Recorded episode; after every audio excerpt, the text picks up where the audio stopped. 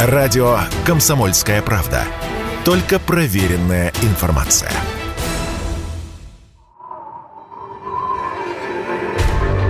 Битва за Арктику.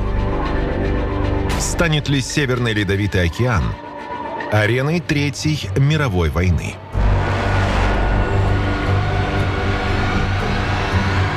Часть первая. Здравствуйте, с вами Иван Панкин. Битва за Арктику становится все более реальной. Страны Арктического совета будут всеми силами отжимать наши исконные земли. Холодная война на этом направлении легко может стать горячей. Например, Дания пытается отнять у России большую часть Северного полюса. Лидеры этой скандинавской страны последними среди всех арктических государств сформировали свою заявку на определение границ в Арктике. И все время пытаются доказать, что подводный хребет Ломоносова, проходящий как раз под Северным полюсом, является геологическим продолжением отнюдь не Сибири, как считает Россия, а Гренландии – если докажут и мировое сообщество примет эти аргументы, это лишит Россию миллионов квадратных километров территории в Арктике. Сейчас же границы в этом регионе определены во многом на глаз. Россия от Северного полюса провела линии к крайним двум точкам своей территории в районе Мурманска и Чукотки. Но остальные арктические страны не до конца признают наши границы. Ну чем не повод для войны? Ведь Арктика в мировой торговле – это кратчайший путь из Атлантики в Тихий океан, а в военной сфере – наикратчайший путь для переброски флота из Балтики на Дальний Восток. К тому же горячая стадия в будущем может возникнуть элементарно за ресурсы, ведь на севере содержится очень большое количество неразработанных полезных ископаемых – нефти, урана, газа. Есть оценки, что запасов Арктики при нынешнем спросе на черное золото хватит еще лет на 150 – Вообще, международно-правовой статус Арктики действительно так и не определен окончательно. В отличие от сухопутных участков побережья и островов, арктический шельф, простирающийся до Северного полюса, не принадлежит ни одному из государств. На него претендуют Россия, Норвегия, Дания, Канада и США. Арктический совет, который пытается регулировать спорные моменты и сглаживать углы, существует с 1996 года. В него входят 8 государств. Страна-председатель меняется по очереди каждые два года. И сейчас время России. На саммитах в том числе обсуждаются инвестиции, программы по изучению и защите окружающей среды, а также климатическая повестка. Специальная военная операция на Украине внесла коррективы в деятельность этого совета. Сейчас его работа заморожена. Вернее, она ведется, но без нас. На внутрироссийских совещаниях Владимир Путин постоянно напоминает об особом внимании к этой части нашей страны. И сказать, чей шельф чрезвычайно трудно. Потому что он действительно и российский, и датский. Алексей Финенко, доцент факультета мировой политики МГУ. Разбирательства эти очень серьезные поскольку речь идет о том, чтобы фактически воссоздать с помощью шельфов те арктические сектора, какие лишились арктические все державы после вступления в действие Конвенции ООН по морскому праву. Я напомню, что где-то с середины 30-х годов сложился принцип секторального деления Арктики. И у каждой из стран был свой сектор. У Советского Союза самый большой, поменьше у Канады, потом у Дании через Гренландию, потом у Норвегии – а потом и у Соединенных Штатов. И две страны не смогли создать свои арктические сектора – Швеция и Финляндия. Затем в 1994-м вступила в действие Конвенция ООН по морскому праву, и эти государства потеряли, естественно, свои сектора. Как их вернуть? Только одним способом. Доказав, что э, шельф является продолжением континентальной платформы каждой из этих сторон. Естественно, заявки подали Россия, Заявки подали Канада, подали Дания и частично уже норвежскую удовлетворили. И э, Соединенные Штаты пока говорят, что они вообще против какого-либо раздела Арктики. То есть против нас здесь э, сблокируются, видимо, все остальные страны НАТО попытка России оторвать Норвегию от общего фронта через Мурманский договор, прямо скажем, ни к чему особенному не привела. Поэтому прогнозировать обострение борьбы можно. Вопрос лишь в том, дойдет ли это до открытого вооруженного противостояния. А вот здесь проблема. Нам очень трудно технически до сих пор повоевать в Арктике. Во-первых, очень тяжелый климат, не приспособленный для действия крупных вооруженных сил. Во-вторых, отсутствие серьезной логистики, и можно ли вообще ее создать на нынешнем уровне научно-технического развития, это большой вопрос. Ну и третий момент, слишком сложный по своему характеру и рельефу театр военных действий с отсутствием какой-либо тран- реальной транспортной инфраструктуры. Да, и четвертый момент. Конечно, это проблема картографирования региона. Я напомню, что мы до сих пор в 21 веке досконально не очень знаем, как далеко продолжается так называемая Великая Сибирская полынья к северу от Новосибирских островов. А без четкого картографирования вести военные действия очень и очень затруднительно часто путаем две вещи. Есть Арктика, а есть приарктические территории. Вот пока военные действия касались приарктической территории. От северного полярного круга до, по-моему, 80 градуса северной широты. Вот это так называемая приарктическая территория. Были действительно борьба за остров Врангеля в 24 году и попытки немецкого прорыва в Карское море в 42 году, но это приарктические территории. В глубинной, собственно, Арктике мы еще военных действий никогда не вели. Вы знаете, сказать, чей шельф чрезвычайно трудно, потому что он действительно и российский, и датский. Вот хребет Ломоносова чей? Он одним углом выходит в Россию, другим в Гренландию. Откуда его считать? Датчане говорят, из Гренландии тянется в Россию, а мы говорим из России в Гренландию. То есть консенсуса здесь нет и не может быть по определению. Всегда будут сомнения, что значит шельф принадлежит им. Никогда нельзя однозначно сказать продолжение чего подводный хребет Ломоносова. Или России, или Гренландии. И, и того, и другого, если называть вещи своими именами. Были попытки договориться, и не раз – 96 год, когда начал работать Арктический совет. Сколько там было всяких дискуссий. Американцы предлагали сделать, например, антарктический вариант. Вообще отказаться от границ, сделать Арктику общей территорией, с чем, естественно, не согласились другие арктические страны. Были попытки начать переговоры по разграничительным линиям. Но опять все упиралось в вопрос, а где, собственно, провести эти границы и кому принадлежит Северный полюс. Вот эти две точки остаются камнем преткновения. Понятно почему. Богатый край. Здесь сосредоточена основа наших стратегических ядерных сил сдерживания, морского, точнее, его компонента. Здесь сосредоточены многочисленные промышленные предприятия. Здесь залежи полезных ископаемых. Поэтому говорить о том, кому что принадлежит и как это все разделить, это на сегодняшний день очень спорно учитывая, что основа нашего морского компонента стратегических ядерных сил находится как раз в северных морях. Если нас завести антарктический прецедент, это загнать наш атомный подводный флот в 12 морских миль от побережья. То есть придет конец нашим э, морским силам сдерживания. Нам придется попросту отказаться от морского компонента нашей стратегической триады. То же самое, но с другой стороны, характерно для Канады тогда Канада лишается всех своих преимуществ северо-западного прохода и отбрасывается, по сути, к своему собственному побережью. В чем здесь выгода для России, Канады или любой другой страны? Это выгодно Соединенным Штатам, потому что у них самый маленький арктический сектор. Американцы действуют по логике. Если у меня сектор маленький, пусть и у всех подряд он будет тоже маленький. Я думаю, что нет. Реально война в условиях Арктики будет воспринята как невозможная, в том числе и нашими конкурентами. Наталья Еремина, профессор Санкт-Петербургского университета.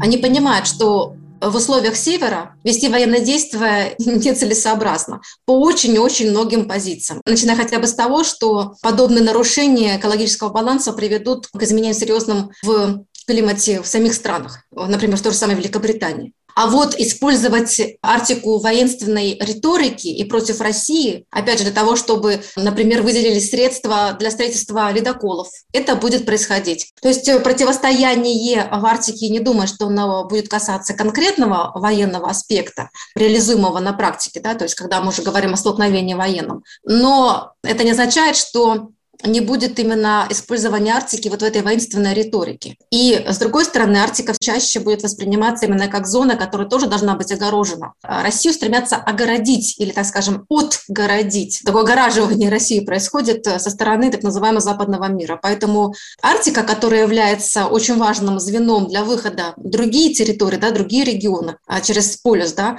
это тоже тот момент, который будет рассматриваться. И здесь нас тоже будут ограничивать, огораживать и отгораживать questions. Хочу еще раз повторить, перефразировать великого Ломоносова, когда он говорил, что богатство России будет прирастать Сибирью, теперь богатство России должны прирастать Арктикой, там основные наши запасы минерального сырья. Но вот э, освоение э, вот этих запасов минерального сырья должно идти параллельно с заботой о природе, о соблюдении всех требований, которые предъявляются хозяйственной деятельности в этом очень чувствительном регионе.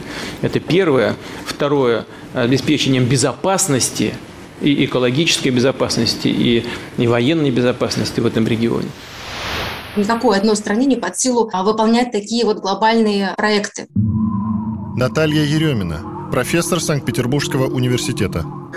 В этом контексте это для нас тоже серьезные риски. Нам для реализации очень многих проектов, в том числе экологических, мы же следим и за течениями, и за как раз мерзлотой, и за ледовым покровом. Было сотрудничество именно в спутниковом наблюдении за движением и таянием льдов, которое носило международный характер, потому что никакой одной стране не под силу а, выполнять такие вот глобальные а, проекты. И получается, выбрасывание хотя бы одной страны из таких вот важных проектов означает сужение данных научных для того, чтобы мы могли сделать выводы о том, а, какие происходят процессы в Арктике. Безусловно, у нас есть научные школы, у нас есть э, возможности, инструментарий продолжать самостоятельно эти проекты, но тем не менее мы будем ограничены в возможностях, да, в результатах, получать эти результаты и так далее, что будет, конечно, все-таки тоже влиять на наши исследования в Арктике. Соответственно, мы можем неправильно просчитать какие-то процессы. Но, кстати говоря, и без нас тоже, без нашего участия фактически ни один проект не будет реализован.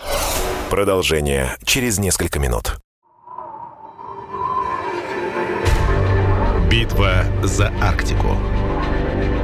Станет ли Северный Ледовитый океан ареной Третьей мировой войны?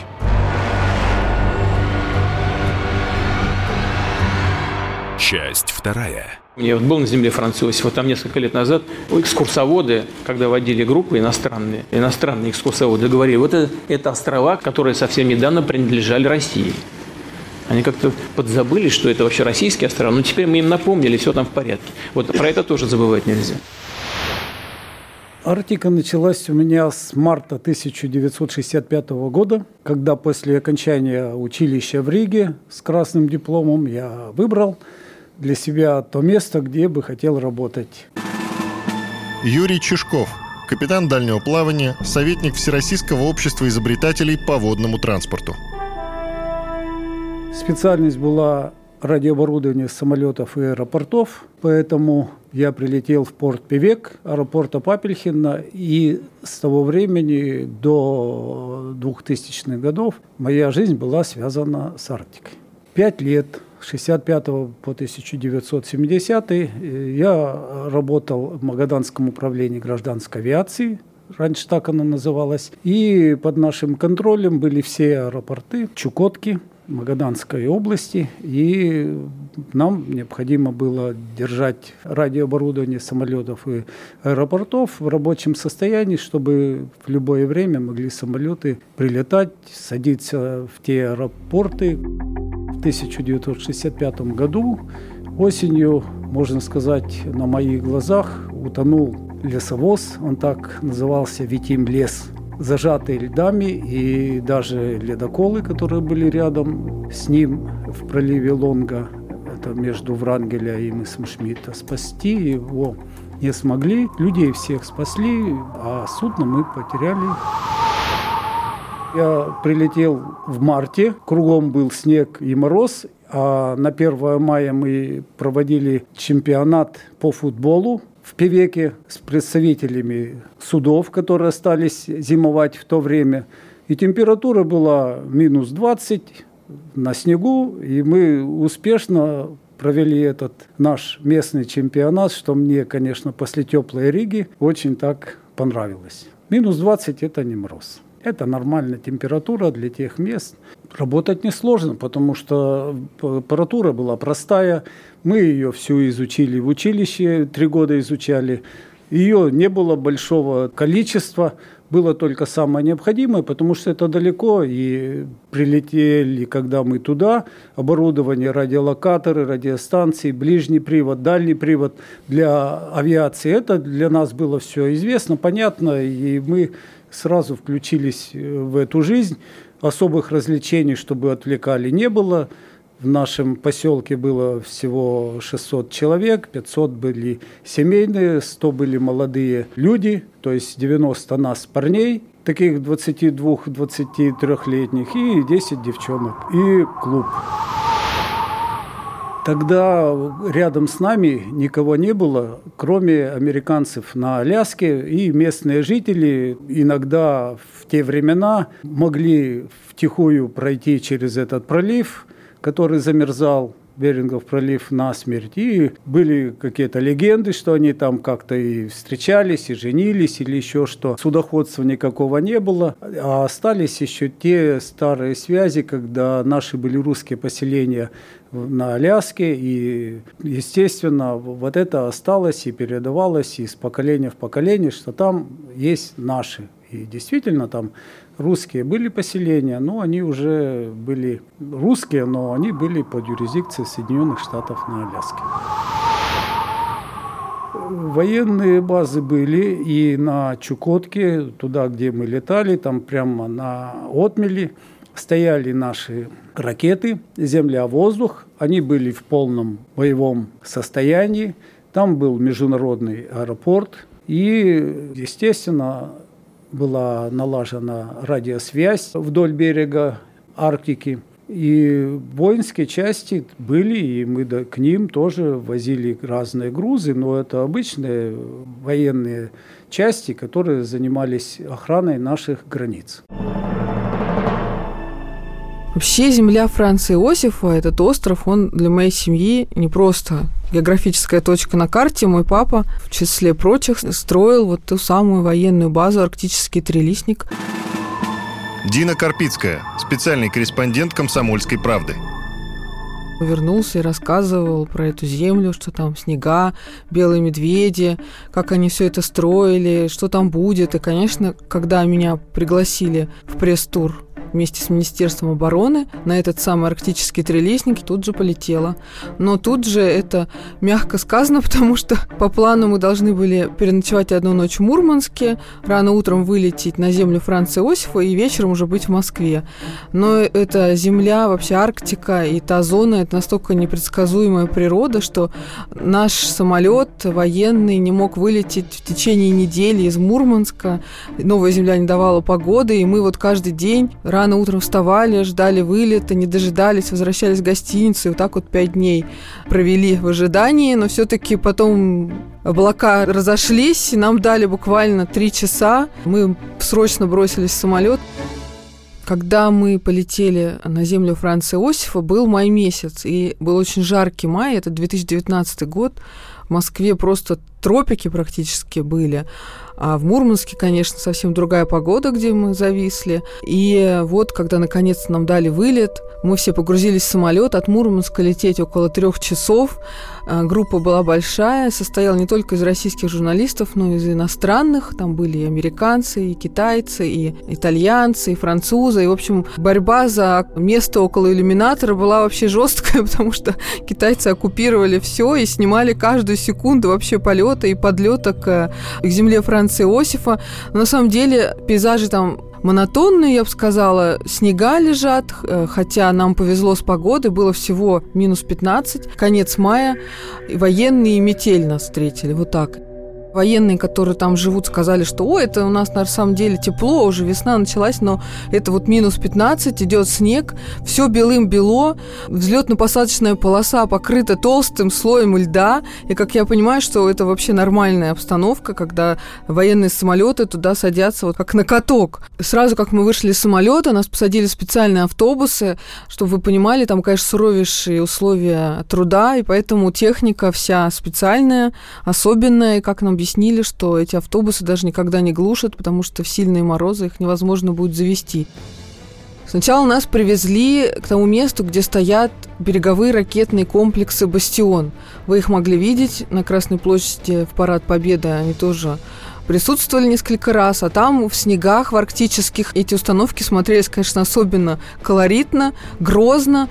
Стоят они прямо на берегу Северного Ледовитого океана, и нам, конечно, очень повезло, потому что в тот момент, когда мы подъехали к этим установкам, как раз к берегу подходил ледокол. Связь с землей Франца Иосифа – это отдельная, конечно, история. Туда можно либо долететь на самолете, но, как вы уже поняли, с погодой может настолько не повезти, что можно застрять там на месяц и на два. Либо это ледоколы, которые идут по льдам. Тут более надежный, но более долгий транспорт. Мы увидели в тот день и бастионы, и ледоколы, и айсберги, но с белым медведем немножко не повезло.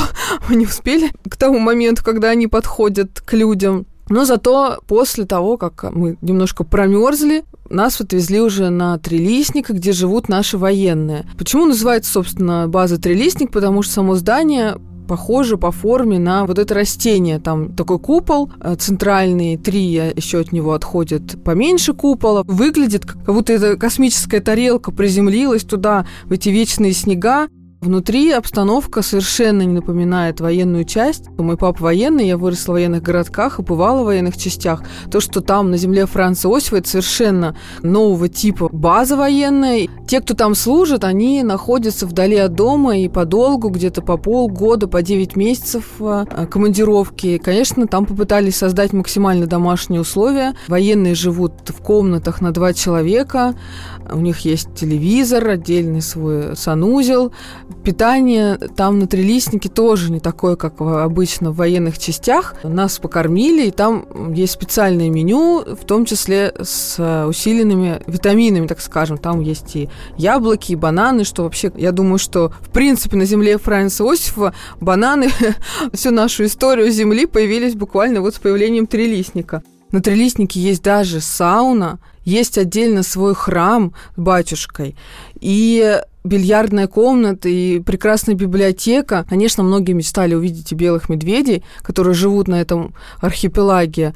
Но, как нам сказали жители острова, военные, что вам повезло, что вы их не увидели, потому что белый медведь – это довольно суровый хищник и людоед. И сами они с ними стараются не встречаться. Хотя мишки подходят к базе, и даже специально от них сделаны ограждения такой проволокой. Хотя больше там, собственно, заборы-то не нужны, потому что там никого нет, кроме наших военных. Вот только медведи могут стать гостями этой базы. На самом деле э, это здание трилистника и все, что вокруг него, это тактическая установка. Здесь располагается группа противовоздушной обороны Северного флота. Северный флот – это основной защитник русской Арктики. И вот с 2018 года здесь на Трелистнике стали постоянно нести вахту э, наши пограничники и ракетчики. Продолжение через несколько минут. Битва за Арктику. Станет ли Северный Ледовитый океан ареной Третьей мировой войны?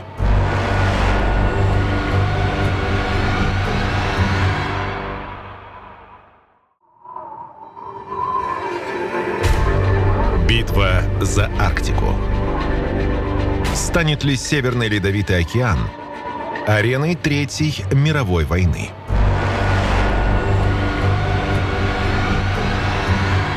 Часть третья. Мы должны думать о укреплении нашей безопасности, потому что у нас большая арктическая граница.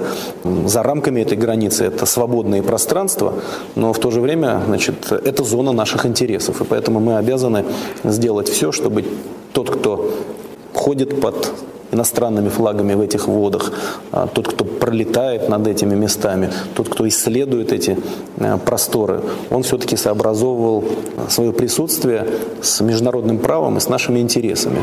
Дмитрий Медведев, 2012 год.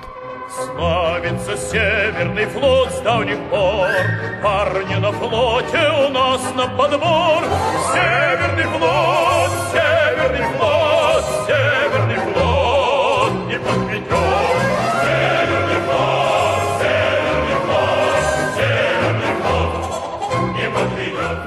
Я вижу Арктику как кратчайший путь для торговых отношений между Европой и Азией. Юрий Чешков, капитан дальнего плавания, советник Всероссийского общества изобретателей по водному транспорту.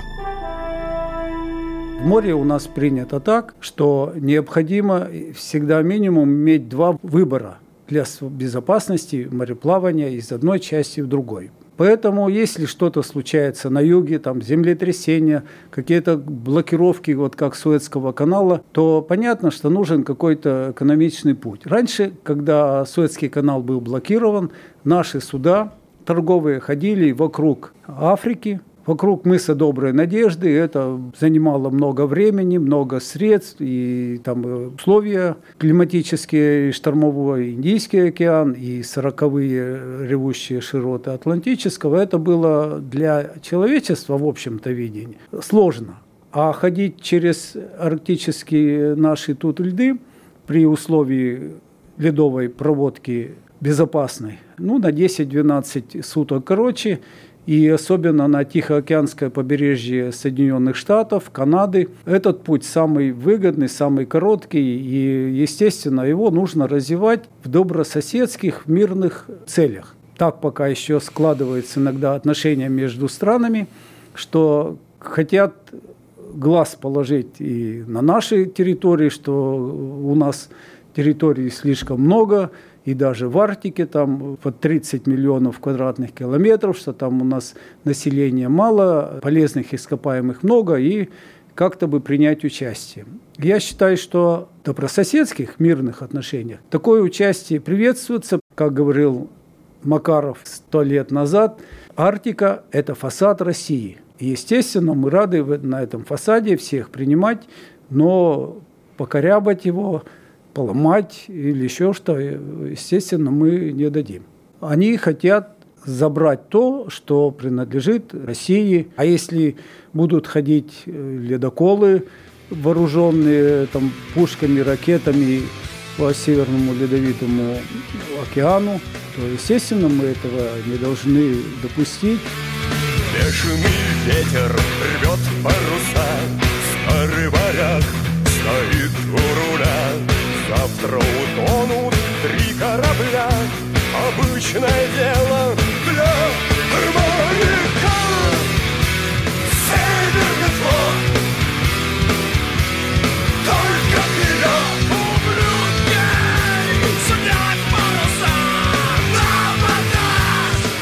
Конечно, мы идем к новому туру обострения межгосударственной борьбы и, естественно, Арктику это затронет, как и любую другую территорию. Тем более, что границы там сложные. Алексей Финенко, доцент факультета мировой политики МГУ.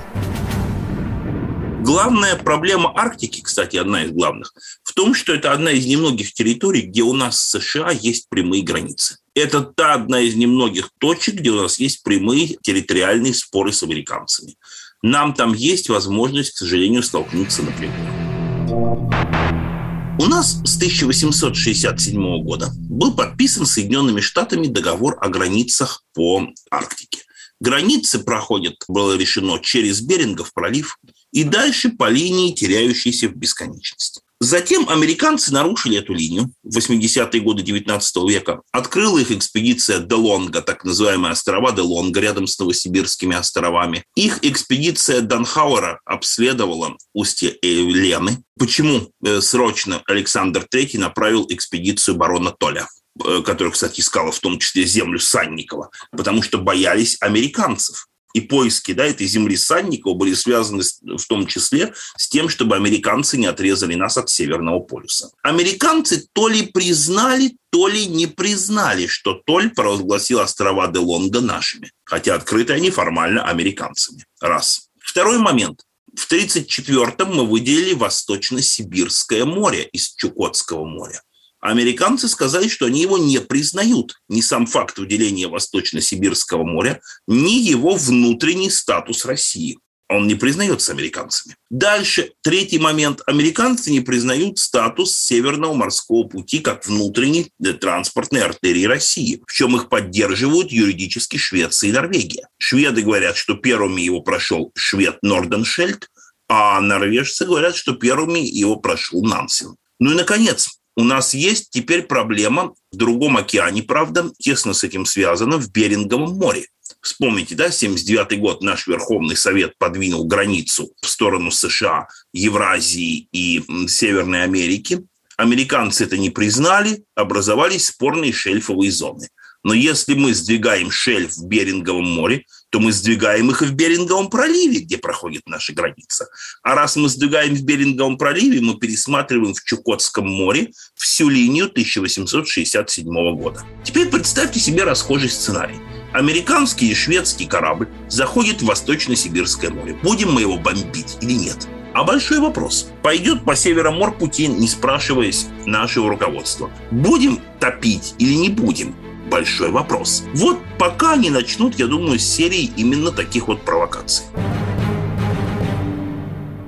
На сегодняшний день по количеству ледоколов, по их мощи и по их энергетическим установкам, атомные энергетические установки на наших ледоколах, мы лидируем, и догнать нас невозможно. Юрий Чешков, капитан дальнего плавания, советник Всероссийского общества изобретателей по водному транспорту. За сто лет развития ледоколостроения, начиная с адмирала Макарова и с его ледокола «Ермак», идея или сам способ прохода через льды не изменилась. Настолько гениальный был проект Макарова, и это подтвердил ледокол «Светогор», построенный в 1917 году – она сохранилась. Я начинал работать на ледоколе, названном Илья Муромец. Он был построен в Швеции по заказу фашистской Германии, и они его хотели использовать для работы в Финском заливе и в Неве. Ледокол был после войны переправлен на Дальний Восток, и я после училища был направлен туда четвертым помощником. Так вот, ледокол был по своим параметрам гораздо лучше, чем сегодняшние самые мощные ледоколы. На базе этого ледокола у нас была целая серия ледоколов 97-го проекта, которых было построено более 40 штук. Мы не пытались захватить полярные воды, которые прилегают к Аляске или там прилегают Канаде или к Дании, Гренландия. Поэтому то, что мы делали, мы делали для себя, и я считаю, делали правильно. У шведов, у норвегов, у финнов, у них нет таких просторов. Хотя Финляндия сейчас находилась до последнего времени в самом таком привилегированном положении в отношении заказа и разработки арктических судов. Потому что Финляндия в силу дружеских отношений, мы ей помогали, и она на этом, можно сказать, построила свою судостроительную промышленность, но на сегодняшний день проекты Финляндии не отвечают тем требованиям, которые сейчас есть в Арктике. Другие страны строят ледокольный флот не для работы в Арктике, а для исследовательских своих целей, ну, естественно, для изучения территорий, прилежащих к нашей Арктике, чтобы эти данные использовать для погоды, для других каких-то задач. Ну и не забывают, естественно, и военные задачи, которые при необходимости они за счет этих исследований могут для себя применить и делать. На самом деле мне очень удивительно вот такое оголтелое движение против России, стремление ее от нее отгородиться. Наталья Еремина, профессор Санкт-Петербургского университета. Культура отмены, так называемая, которая касается сотрудничества, в том числе в Арктике. И сейчас мы знаем, что идет бойкот России как председателя Арктического совета со стороны других стран. А, безусловно, такой отказ, широкомасштабный отказ от всех проектов. Да? Но если уж отменять Чайковского, то, конечно, мы понимаем, что в этом контексте отмена любых научных проектов, она тоже следует в результате этой политики, которая проводится по отгораживанию от России. Да, в этом смысле это тоже, кстати, риски дополнительные, и даже военные риски, э, хотя, еще раз повторю, я не думаю, что это касается прямого столкновения, но это тоже повышает риски этого столкновения все-таки, потому что недостаток знаний друг о друге, когда люди выходят из диалога, они впадают, простите, в паранойю, и будут думать о том, создавать эти вот картины образа ужаса в себя в голове, не зная реальности. Не общаясь с этим человеком, да, с этим партнером, с этим государством, они будут создавать картины ужаса об этом государстве, не имея прямого контакта, прямого диалога. И вот это тоже, конечно, дополнительные риски. Продолжение через несколько минут. Битва за Арктику. Станет ли Северный Ледовитый океан ареной Третьей мировой войны?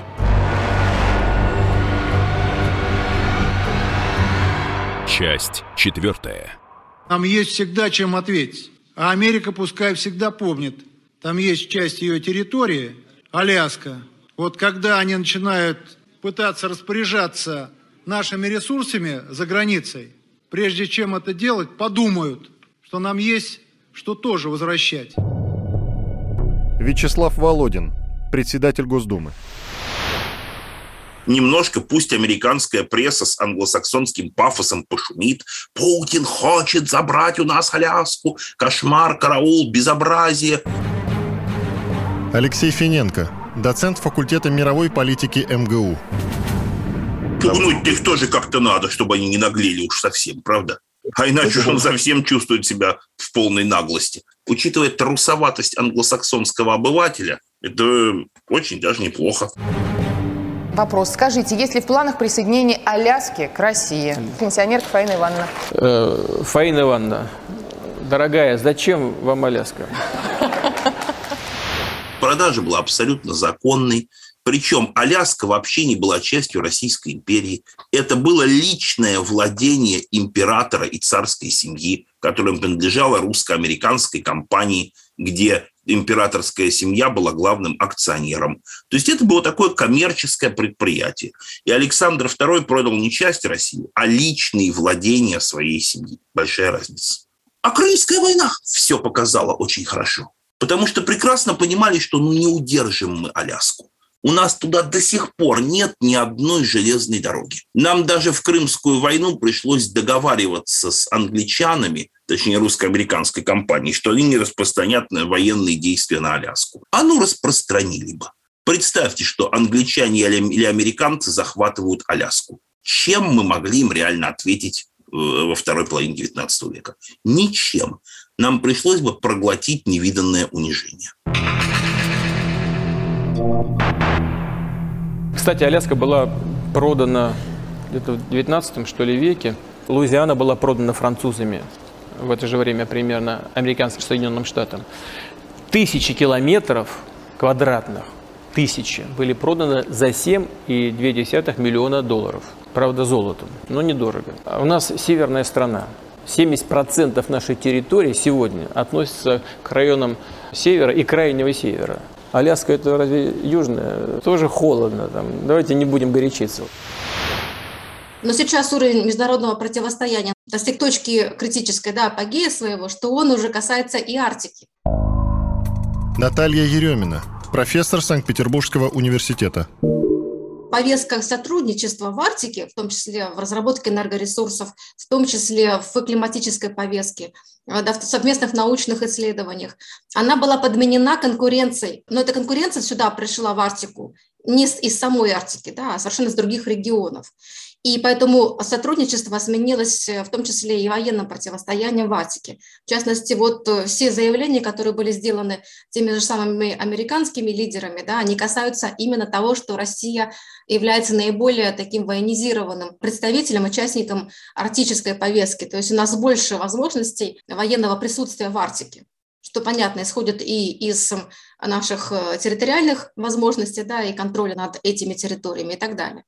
А вот они говорят о том, что у них недостаточно таких вот э, точек опоры в Арктике, им нужно их наращивать. Отсюда вот как раз стремление Соединенных Штатов Америки повлиять на решение Финляндии и Швеции, стран Атлантического совета, на их вхождение э, в НАТО. Это тоже один из важных вопросов и в арктической повестке. Поэтому получилось так, что вот это противостояние глобальное, кстати говоря, именно оно тоже заставило США более активно заниматься арктическими делами, поскольку вот до недавнего времени а, сама Арктика не вызывала какого-то большого ажиотажа а, в политическом истеблишменте США. И, в общем-то, никто там не а, рассматривал, что Арктика является зоной жизненных э, интересов для США. Нет, вот этого как раз не было. И вот именно из-за конфликта или конкуренции вообще противостояния в целом э, Арктика попала в поле зрения, более активно в поле зрения США. И сейчас мы понимаем, что они будут наращивать свое присутствие.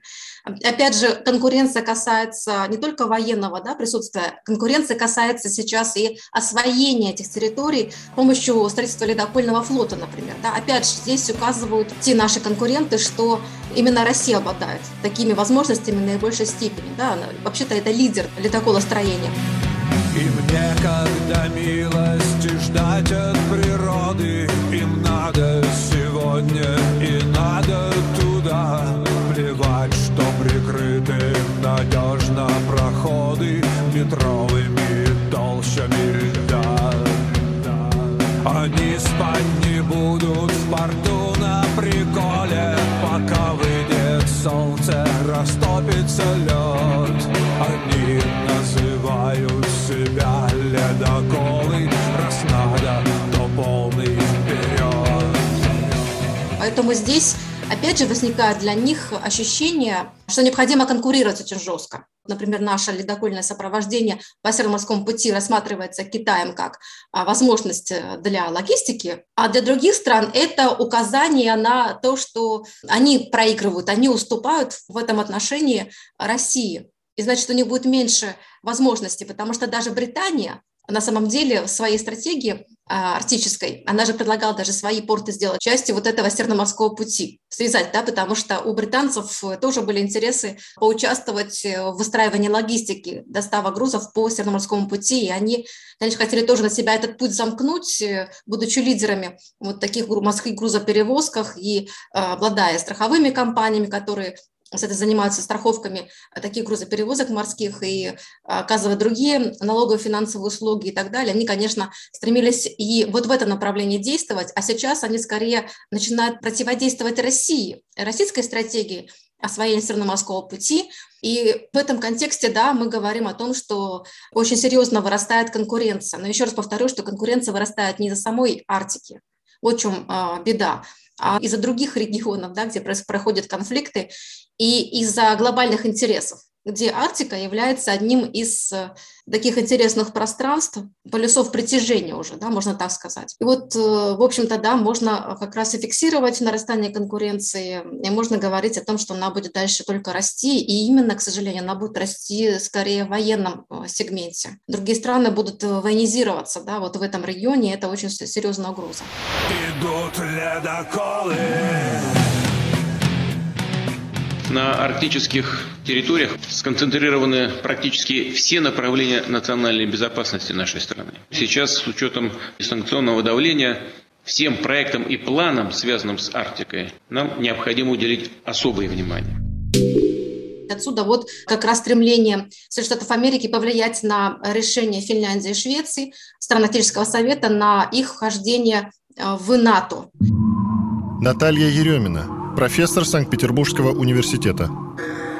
Нужно признать, что, в общем-то, и Финляндия, и Швеция, как говорится, были уже обручены с НАТО, просто день свадьбы не был назначен. И мы говорим о том, что Балтийское море, которое рассматривается как тоже выход и в Арктику, а в Северную Атлантику, это очень важное направление. Таким образом, НАТО превращает Балтийское море в свое, так сказать, внутреннее озеро и контролирует, в общем, и южные берега, и северные берега Балтийского моря. Поэтому здесь очень такая сложная ситуация выстраивается для России с точки зрения именно безопасности. И дополнительные выходы, выходы именно к Арктике, которые будут контролироваться НАТО, для нас тоже не, не самый приятный а, вариант. Но опять же, повторю, это зависит именно от того, как будет развиваться военная инфраструктура. Хотя понятно, что она действительно будет, скорее всего, туда приходить, но здесь позиция очень э, четкая у России. Если есть военная инфраструктура, то это э, означает соответствующее изменение нашей повестки в области безопасности, нашего взаимодействия с этими государствами. Это было все озвучено, естественно, что и Финляндия, Швеция понимают эту ситуацию, но, скорее всего, было определенное давление. Последние 10 лет показали интересную вещь. Мы до сих пор очень плохо знаем карту Арктики. Алексей Финенко, доцент факультета мировой политики МГУ. Там идут пермакарстовые процессы, появление новых островов, раз. И второй момент, помимо этого, оказывается, что там есть еще и неоткрытые острова до сих пор. Только в районе земли Франца Иосифа в 16 году были открытия новых островов. Э, в 13 году открыли остров Яя, недалеко от Новосибирских островов. Кстати, примерно в том квадрате, где искали таинственную землю Андреева. Что там к северу от Новосибирских островов до сих пор темная история. Поэтому, когда мы во многом пока еще это схватка вслепую, мы еще не до конца даже представляем себе физическую карту Арктики. А вот если появятся спорные острова, то это может только усилить схватку. Полярные причалы путей моих начала. Североморск, ты молодость моя. Здесь тундра у порога и синяя Зовет меня в далекие моря. Севера, севера, североморск Ночи весенние, ночи без звезд. Алое солнце, как парус плывет. Здравствуй, наш северный, северный флот Здравствуй, наш северный, северный флот Битва за Арктику. Станет ли Северный Ледовитый океан ареной Третьей мировой войны?